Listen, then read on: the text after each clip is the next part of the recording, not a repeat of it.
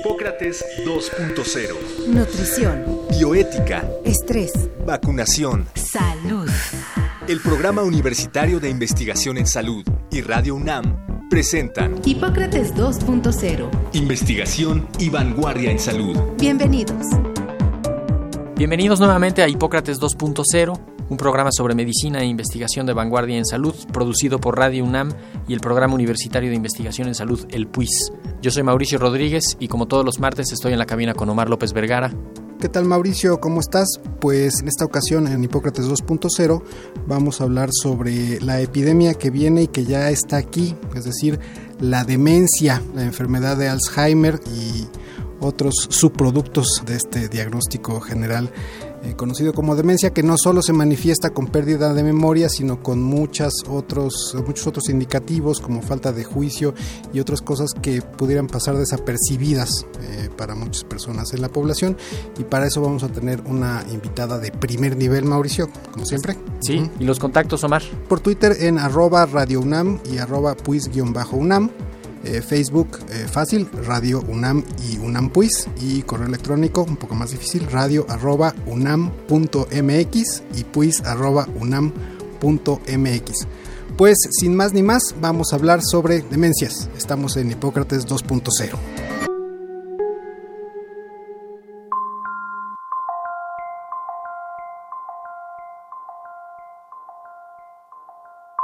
La demencia, ahora conocida como trastorno neurocognitivo mayor, es uno de los factores que más contribuyen a la discapacidad y a la dependencia de los adultos mayores en México. Los signos y síntomas relacionados con la demencia se pueden entender en tres etapas. En la primera no hay manifestaciones clínicas evidentes y a menudo pasa desapercibida.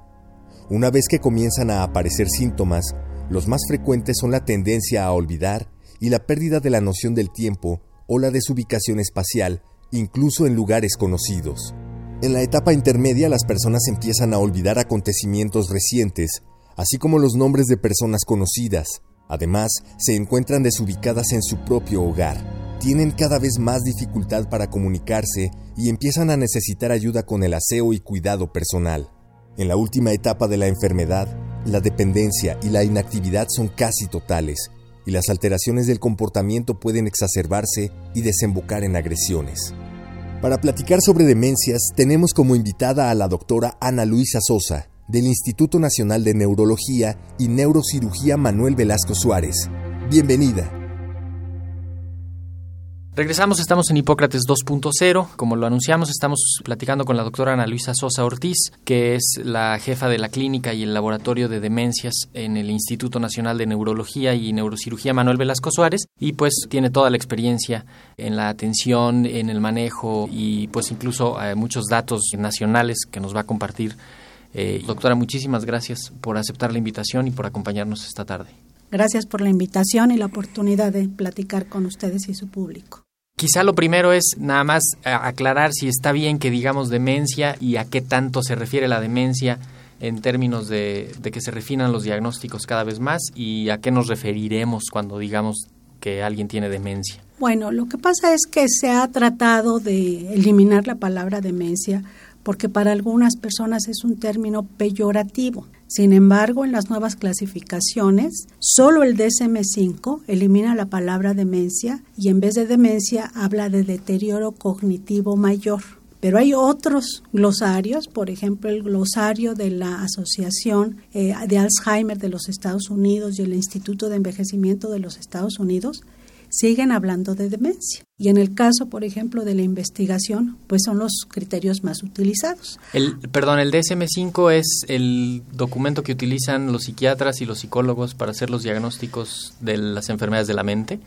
Bueno, lo que pasa es que para, para empezar, la enfermedad de Alzheimer fue descrita por un psiquiatra alemán que fue Alois Alzheimer, que fue un médico que tuvo el don, ¿verdad?, de ser un cuidadoso observador y un médico curioso, ¿no? que no se conformó con ver lo que presentaba su paciente de manera fenotípica, es decir, en su comportamiento, sino que quiso ir al cerebro. ¿sí? Y entonces esto fue lo que permitió que se conociera más sobre esta enfermedad y su profesor Kreppelin fue el que decidió que se le diera ese nombre. Entonces, durante muchos años, el tema de las demencias ha estado, por decirlo de alguna manera, en la cancha de los psiquiatras y de los psicólogos por sus manifestaciones conductuales, que son las que más desgastan al cuidador. Pero ya hoy en día, pues ya hay otros profesionales que también eh, reciben pacientes con demencia, ¿no? Eh, sin duda, el problema del, desgaste del cuidador será un tema que abordaremos porque es eh, importante en el, en el manejo de las demencias. ¿Cuál es la diferencia fundamental entre enfermedad de Alzheimer y demencia? La demencia es un término más amplio que se usa para un diagnóstico sindromático, es decir, una serie de síntomas por diferentes causas. Una de esas causas puede ser la enfermedad de Alzheimer. ¿Cuáles son los criterios que nosotros utilizamos para poder afirmar que una persona tiene un cuadro de demencia? Bueno, pues es fundamentalmente que sus capacidades mentales o cognitivas tengan un deterioro en relación a sus capacidades previas y que este deterioro sea progresivo de tal manera que tenga un impacto en su funcionalidad. Entonces esta persona ya no puede realizar las actividades que realizaba previamente, sino que se vuelve dependiente porque tiene discapacidad para realizar una serie de actividades. ¿no? Empieza por las actividades más, más complejas. Entonces, las demencias. ¿Cómo cuáles, doctora? Perdón que le interrumpa. Este, las demencias son un grupo de padecimientos, ¿verdad? Entre los cuales el más conocido y también el menos grave, entre los menos graves, está la enfermedad de Alzheimer. Pero es el más temido porque es el que más hablamos, el que más escuchamos. Y es el menos grave que es el menos grave. ¿Sí? Porque esta es una enfermedad neurodegenerativa que es como un envejecimiento acelerado. Aquí quiero aclarar, el, el envejecimiento no es un sinónimo de demencia. Hemos estudiado también el envejecimiento normal y sabemos que hay muchas personas hasta de 90 años que son funcionales, que no dependen de nadie, que se van al súper, que hacen su comida, que pagan sus cuentas, ¿no? Es menos por ejemplo, la prevalencia, redondeando de las diferentes encuestas que tenemos en el país, la prevalencia para demencia en general es del 10%. 10%. En sujetos de 65 años y más. Esto quiere decir que el 90% no tienen demencia. Aunque se hagan que tienen, fingen demencia. Bueno, ese, es otro caso. Y, doctora, ¿quién tiene mayor riesgo de tener alguna de estas eh, problemas? Bueno, el principal factor de riesgo para la enfermedad de Alzheimer o para la demencia más frecuente es la edad. ¿Y hombres, mujeres? Bueno, se ha visto que hay algunos factores de riesgo, ¿no? Que están asociados, por ejemplo, pues eh, lamentablemente el tener eh, situaciones desventajosas desde el nacimiento, ¿no? La pobreza, porque la pobreza pues va acompañada de una serie de aspectos, alimentación, educación, accidentes, salud. Entonces se ha visto que la pobreza, la baja escolaridad, ¿no? Es un factor asociado. ¿Por qué?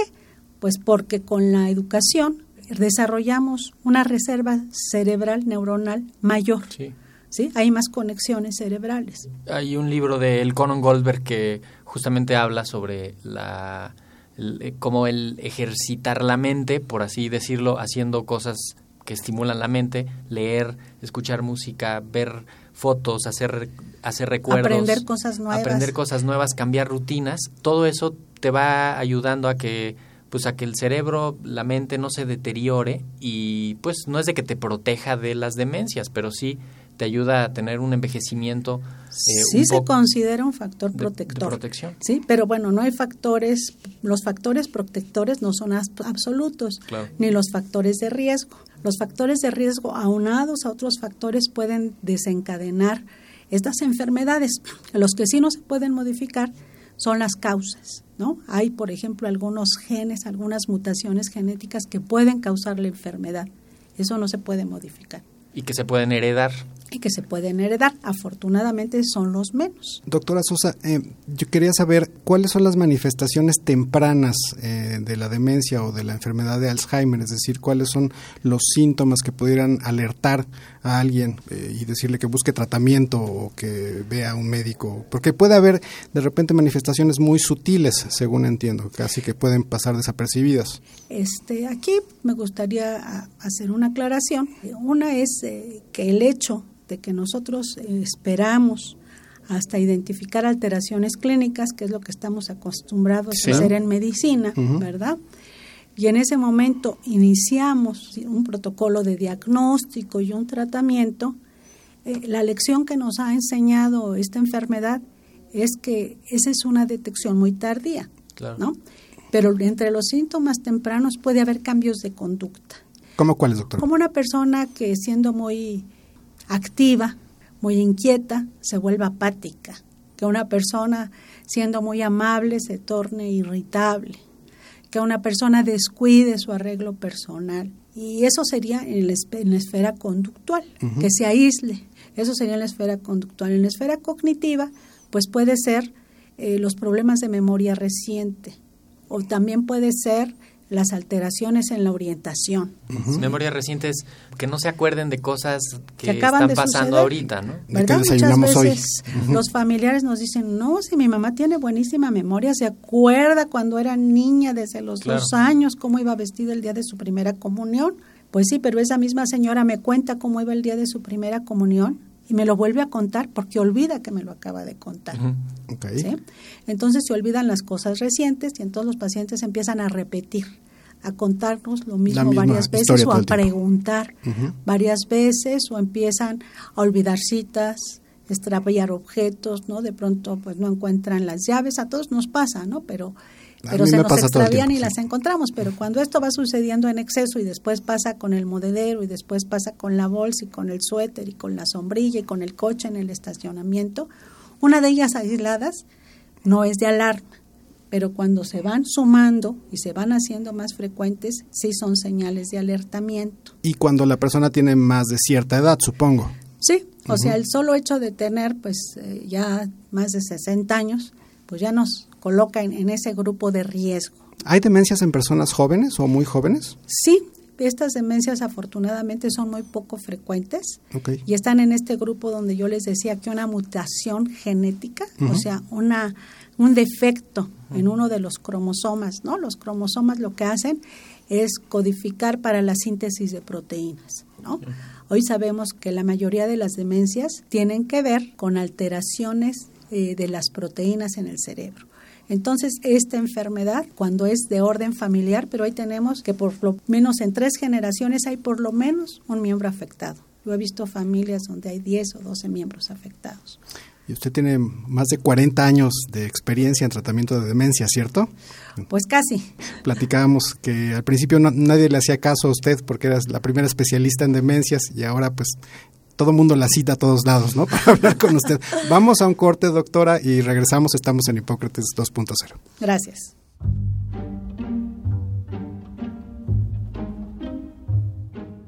Existen varios tipos de demencias. Entre las más frecuentes se encuentran la demencia vascular, la demencia por cuerpos de Lewy, agregados anormales de proteínas en el interior de las células nerviosas y un grupo de enfermedades que pueden contribuir a la demencia frontotemporal, degeneración del lóbulo frontal del cerebro. Es importante mencionar que en este último caso no hay una pérdida de memoria como tal, sino que el paciente comienza a tener errores de juicio, como por ejemplo, vestirse de forma inapropiada para un evento. En efecto, hay distintos tipos de demencias, pero el Alzheimer es el más frecuente.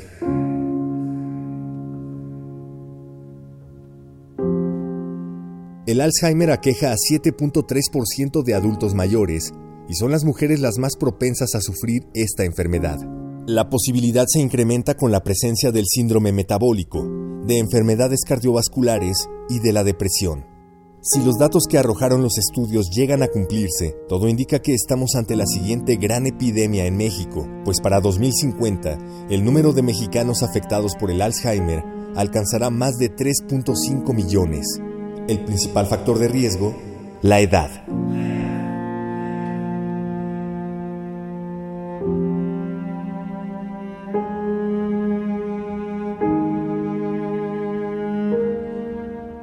Hablamos sobre demencias. ¿Tienes alguna pregunta sobre este tema? Compártela a través de nuestras redes sociales, arroba Radio UNAM por Twitter y Radio UNAM en Facebook.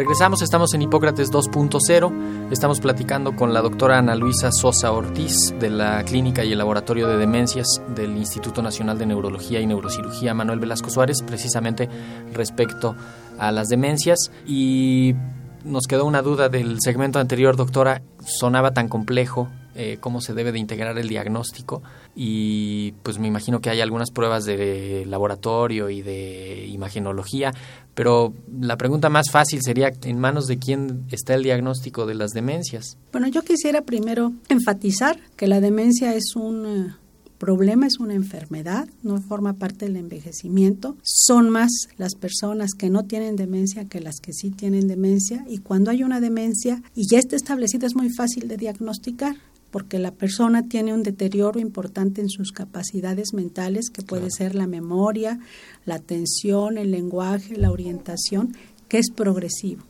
y que esa progresión impacta en la capacidad de autonomía de la persona. Ahora, el diagnóstico. Bueno, pues la Organización Mundial de la Salud está recomendando que los médicos de contacto primario sean quienes hagan el diagnóstico. Médicos generales, médicos, generales. Sí, entonces hay, una guía muy importante de la Organización Mundial de la Salud donde dice que solo los pacientes de difícil diagnóstico o que requieran algún tratamiento pues más sofisticado sean referidos al especialista. Sin embargo, pues en nuestro país tenemos que empezar pues por la educación no solo para el público en general y para las familias, sino también para los profesionistas de para salud. Los profesionistas. Y actualmente en México, los que vemos con mayor frecuencia a los pacientes con demencia, pues somos médicos que por nuestra especialidad los pacientes llegan a consultarnos. Como la edad es uno de los principales factores de riesgo, pues los geriatras con frecuencia se enfrentan a esta enfermedad. Como a veces estas enfermedades también se acompañan de algunos datos neurológicos, que pueden ser motores, que pueden ser que en la exploración neurológica haya ciertas alteraciones que nos orienten en el diagnóstico, también los neurólogos lo ven. Y nosotros los psiquiatras por las alteraciones conductuales. ¿no? Yo quisiera enfatizar que, que si nos imagináramos las áreas afectadas en la demencia, no estaría el área de las funciones mentales o cognitivas, en otro la funcionalidad que tendría que ver con el aspecto físico, donde puede haber algunas alteraciones, y en otra esfera las alteraciones conductuales. Eso es importante porque generalmente pensamos que tiene que ver solo con un deterioro cognitivo, es decir, de memoria, pero hay otras esferas en las que, que se pueden alterar. Doctora, oíamos en una de las cápsulas la proyección del número de mexicanos afectados por enfermedad de Alzheimer, particularmente para el año 2050 dice que va a alcanzar la cifra de más de 3.5 millones y en algún programa previo de Hipócrates 2.0 hablábamos de que pues la enfermedad de Alzheimer o las demencias es la epidemia que viene. ¿Cómo puede prevenirse? ¿Puede hacerse algo para que uno esté en menos riesgo de, padecerla? Sí, yo creo que esto tiene que ver como con, con una serie de capitales que nosotros tenemos que cultivar en general para el envejecimiento. Ok. ¿Sí? Entonces yo digo que tenemos que tener un capital biológico, que puede ser desde luego la salud, donde la alimentación, la actividad física, pues tienen un papel muy importante, el sueño también es importante. Y en los aspectos también de, salud, la depresión es un problema que es un factor de riesgo, entonces debe tratarse. Después hay otro aspecto que tiene que ver con el capital social se ha visto que las personas que tienen contacto social varias veces a la semana con otras personas tienen un factor protector. Protectivo. Lo social es bien protectivo en el ser humano, ¿verdad? Es muy importante, muy importante y además el contacto afectivo, ¿no? Y después, pues otro que hay que considerar es el capital económico. Eso no es exclusivo de las demencias, sino bueno, para poder afrontar nuestras necesidades en la edad avanzada con nuestros propios recursos pero en especial para los pacientes con demencia yo les digo que tienen que hacer su actividad física, su actividad mental y su actividad social.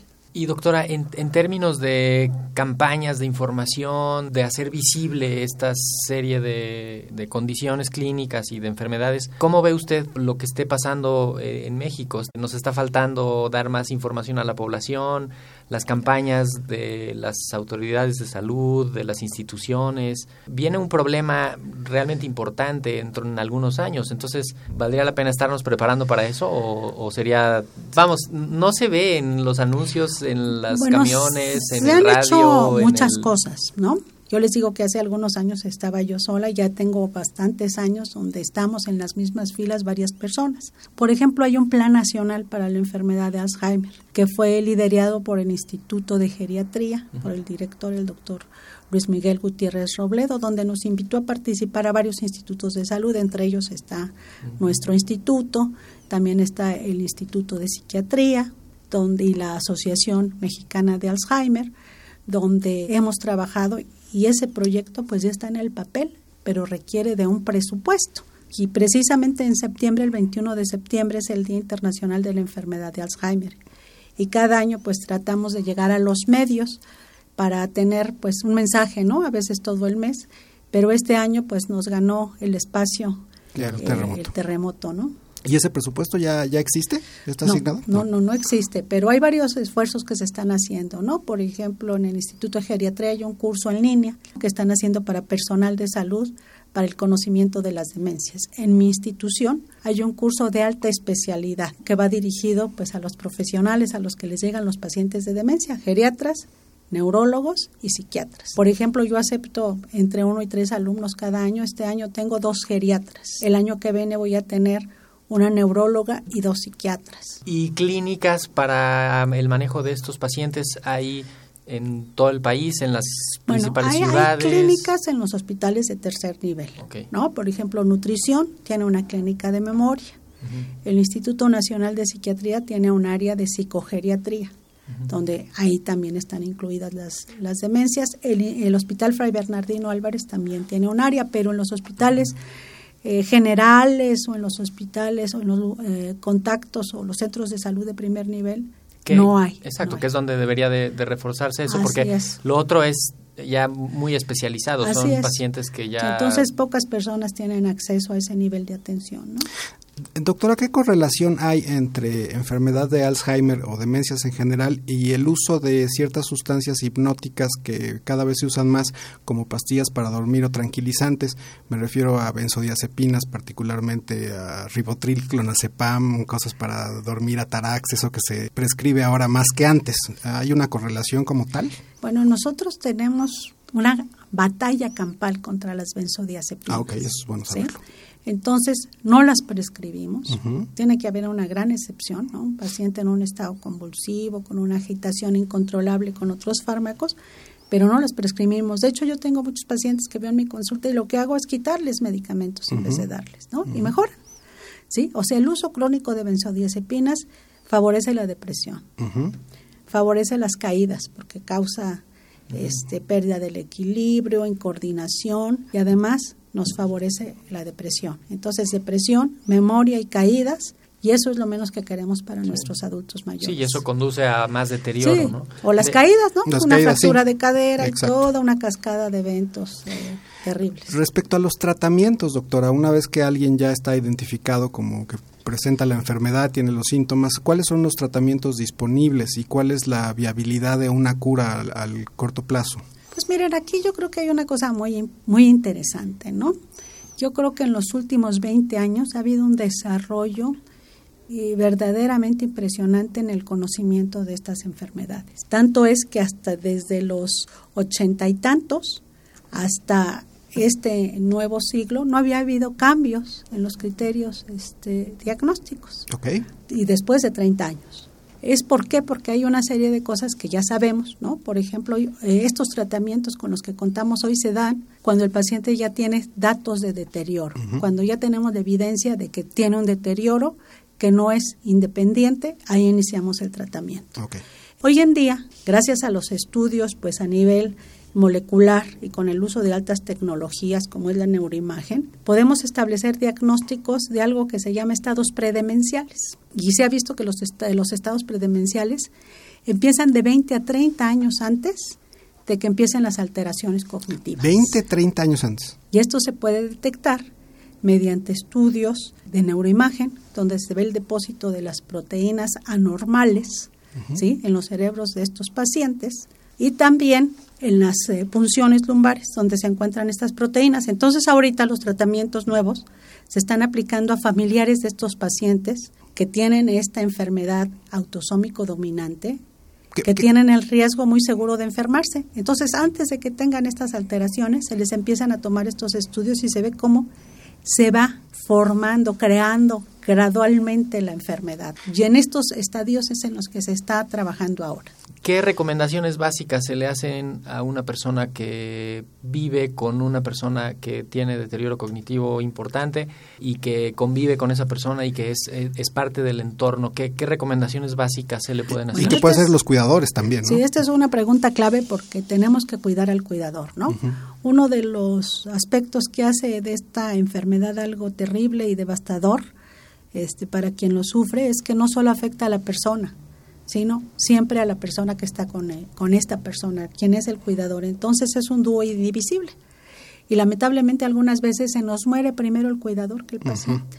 Entonces aquí pues hay que hay una serie de recomendaciones de higiene higiénicas para el paciente, no en el sentido de que se bañe, ¿no? sino en el sentido que descanse, que no deje de hacer sus cosas, que busque apoyos. Hay asociaciones, como la Asociación Mexicana de Alzheimer, donde se reúnen los familiares en diferentes instituciones, hay grupos de autoayuda. Entonces yo creo que el conocimiento de lo que está sucediendo, el apoyo y el acompañamiento de un médico de un grupo de apoyo y de la familia, porque muchas veces lamentablemente nuestras familias una gente queda a cargo y los demás opinan, reclaman, pero no hacen nada. El contacto ahí con ustedes, ¿cómo puede llegar alguien a la clínica que tienen ustedes? Bueno, la clínica nuestra es una clínica que, como ustedes saben, los institutos nacionales de salud solo atienden a personas que no tienen ISTE, que no tienen seguro social, ¿no? Porque es de la Secretaría de Salud que entonces necesitan un envío de algún médico, ¿no? Que los envía a nuestra institución para ser evaluados por esta posible situación. Ese es el, camino para llegar ahí.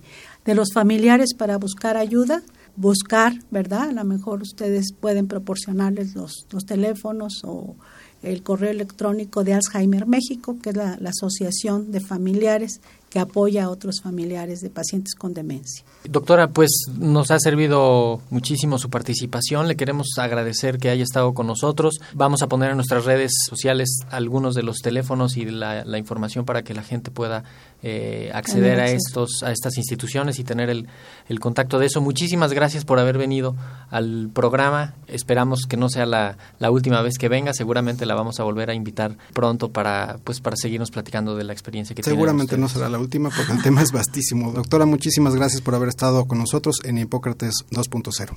Muchas gracias. Y pues tenemos que despedirnos. Nos encontramos el próximo martes, igual a las 6 de la tarde, aquí mismo en Radio UNAM. Ya saben, en el 96.1 de FM y a través de Internet. Esto fue Hipócrates 2.0, Medicina e Investigación de Vanguardia en Salud. Muchas gracias, Omar. Gracias por estar con nosotros. Gracias, Mauricio.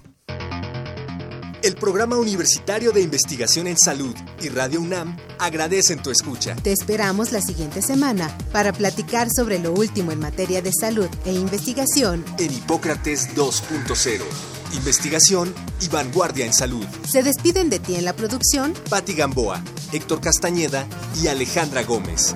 Hipócrates 2.0.